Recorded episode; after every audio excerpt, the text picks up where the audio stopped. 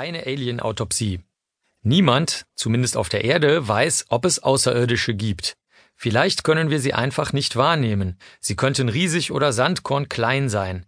Wabern sie wie Nebel durch die Gegend oder gleichen sie Radiowellen, die sogar durch uns hindurchreichen? Und wer sagt, dass Aliens auf der Erde leben? Vielleicht stürzt ja bloß manchmal eine Gestalt ab, landet in unserem Schwerefeld und kracht, wenn das Schiff nicht verglüht, auf die Erdoberfläche. Wir prüfen in der naturwissenschaftlichen Kriminalistik nichts, was wir nicht messen oder beschreiben können. Zu den nicht genügend genau beschriebenen und daher unprüfbaren Wesen und Dingen gehören Gott, die Gerechtigkeit und Geister. Was wir nicht messen können, das besprechen wir nicht. Als ich gefragt wurde, ob ich eine Alien-Autopsie untersuchen wollte, war die Antwort trotzdem nicht einfach. Denn es gab eine Tatortspur, einen verwackelten Schwarz-Weiß-Film aus Roswell, angeblich aus dem Jahr 1947. Das Team aus den USA wollte wissen, ob der Film und damit die Sektion des außerirdischen Lebewesens echt sein kann oder nicht. Der Tonmann der Produktion hatte berichtet, dass alles innerhalb weniger Tage als Fälschung im Hinterhof zusammengestrickt worden sei. Doch mehr als sein Wort hatten wir dafür nicht. Also schaute ich mir das rätselhafte Werk an. Auf den ersten Blick verblüffte mich weniger das Alien als die seltsame Uniform der Untersucher. So einen Schutzanzug hatte ich noch nie gesehen. Doch es gibt vieles, was ich noch nie gesehen habe. In New York hatte ich schon neben dem Chef des Institutes für Rechtsmedizin im Sektionssaal gestanden, der in Straßenkleidung dieselbe Leiche aufschnitt, an welcher der ebenfalls neben ihm stehende Präparator wegen der damals zunehmend auftretenden Krankheiten Hepatitis C und AIDS in einem Vollschutzanzug, einer Art Astronautenoutfit arbeitete. Wer wollte da entscheiden, ob die Kollegen und Kolleginnen im Jahr 1947 in einer Militärbasis in der Wüste nicht auch unübliche Schutzkleidung trugen, während sie das Alien zerlegten? Merkwürdig am Alien-Film war auch, dass die Untersucher und Untersucherinnen darin nur zaudernd an der Leiche arbeiteten. Die meisten Handgriffe bei einer Sektion sind Tag für Tag dieselben, und wie bei jedem anderen Beruf stellt sich daher nach einiger Zeit Routine ein. So prüfen Rechtsmediziner und Rechtsmedizinerinnen beispielsweise immer die Leichenstarre, indem sie einen Arm oder ein Bein der toten Person anwinkeln bzw. versuchen, ihn anzuwinkeln und setzen immer die gleichen Schnitte, um die immer gleichen inneren Organe untersuchen zu können.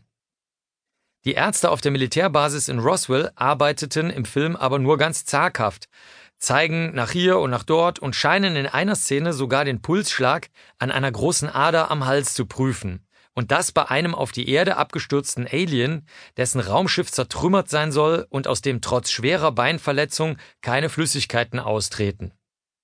Doch wer weiß schon, was den Kolleginnen und Kollegen kurz nach Ende des Zweiten Weltkrieges angesichts eines kindlich oder krank aussehenden Besuchers aus dem All während dessen Sektion durch den Kopf gegangen sein könnte. Also suchten wir nach härteren, messbaren und besser prüfbaren Tatsachen. Wir fanden sie, aber nicht durch Tüfteln, Zeugenbefragungen oder Nachdenken, sondern mittels biologischer Vergleiche. Wir fragten uns, ob die Körperzusammensetzung und der Aufbau des fremden Wesens, egal wo es herkam, unter den im Film erkennbaren Bedingungen Sinn ergaben. Anatomische Besonderheiten Nachdem wir die Filmaufnahmen kontrastverstärkt hatten, zeigte sich, dass das Alien am schwer verletzten, durch den Absturz geöffneten Bein eine schräge Wunde aufwies. Darunter lag ein Hohlraum. Die Wunde musste also in einer festen, dicken Schicht liegen, fast wie ein Lochbruch eines Rohres. Das ist eigentümlich, weil lebende Körper eigentlich anders stabilisiert sind, und einen lebenden Körper hatte unser Alien ja gehabt. Beispielsweise gibt es auf der Erde keine meterhohen Riesenspinnen, weil diese, wie offenbar auch die Beine unseres Außerirdischen, außen hart und innen weich sind. Eine harte Außenhülle muss mit zunehmender Größe der Riesenspinne aber immer dicker werden, damit sie das Gewicht tragen kann. Da solch eine feste Hülle steif sein muss, können die ebenfalls immer dicker und steifer werdenden Gelenke bald nicht mehr arbeiten. Riesenspinnen wären also unbewegliche Spinnen. Darum könnten sie uns nichts anhaben.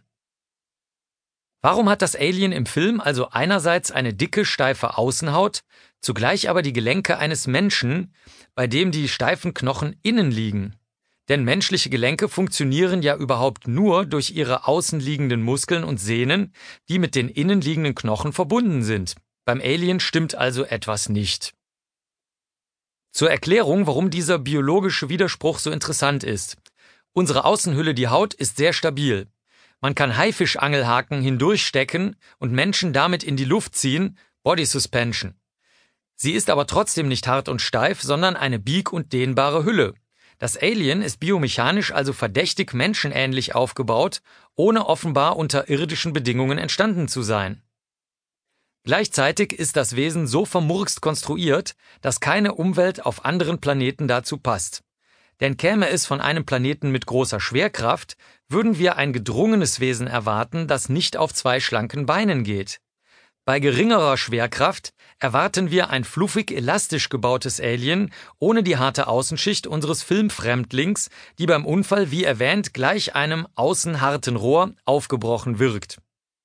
Die Schwerkraft wirkt aber im ganzen Universum, auch auf anderen Planeten und lässt sich nicht abschirmen. Sie verhält sich nicht wie magnetische oder elektrische Strahlen, die wir durch eine Metallwand abblocken können. Die Anziehung von Massen lässt zwar mit zunehmender Entfernung nach, ihre Wirkung ist aber doch unbegrenzt und nicht abschirmbar. Sie endet nie. Wenn daher Lebewesen, die wie unser Alien Arme und Beine haben, auf einem Planeten aufwachsen, dann sind sie immer der Schwerkraft dieses Planeten ausgesetzt. Massen ziehen sich an, auch Planeten und deren Bewohner gegenseitig.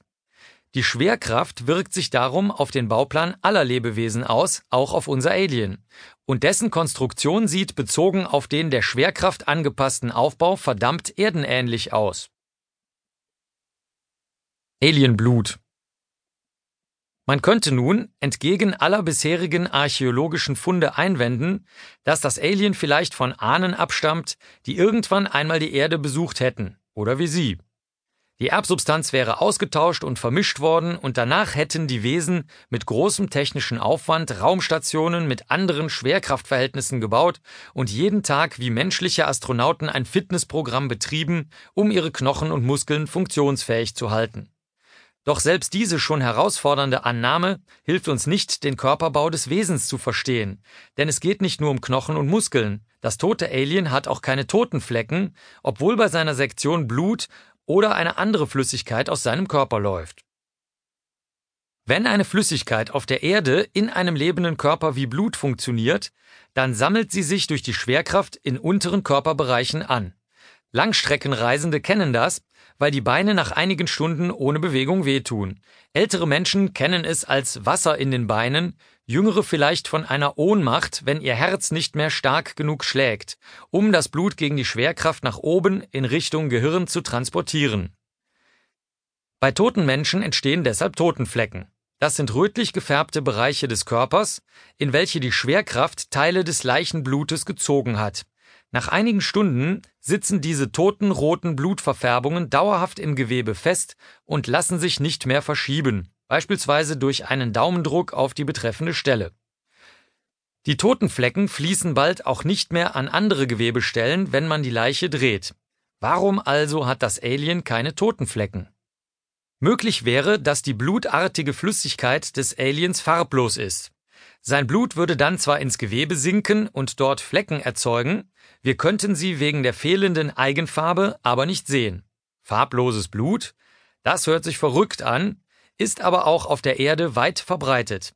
Die meisten irdischen Lebewesen transportieren ihre Nähr- und Botenstoffe mit einer hellen, nicht wie bei Menschen rot gefärbten Flüssigkeit durch ihre Körper. Insekten verwenden dazu beispielsweise farblose Hämolymphe. Das Blut von Tintenschnecken, Krebsen, Spinnen und Muscheln enthält statt Eisen die Kupferverbindung Hämocyanin. Auch sie ist farblos. Es gibt also farbloses Blut auf der Erde und vielleicht auch anderswo. Während der Sektion des Aliens aus Roswell rinnt aber dunkles Blut aus seinem Halsschnitt. Da seine erkennbar dicke Haut mit Nährstoffen versorgt werden muss, muss die Nahrung dafür durch Blut ins Gewebe gebracht werden. Einfaches Sickern oder Diffusion genügen dafür nicht, weil damit nur kurze Strecken überbrückt werden können, beispielsweise bei Bakterien. Entweder ist das Blut des Aliens also hell, ist es aber nicht, oder es gelangt ins Gewebe und muss dann Totenflecken erzeugen. Passiert aber auch nicht. Vermutlich hat hier jemand eine irdische richtige Beobachtung auf eine fremdplanetarisch erfundene Wirklichkeit gepfropft. Immerhin, das ist eine Stoßrichtung, die sich durch Spuren und Beweise auch ohne Glauben und Meinen verfolgen lässt.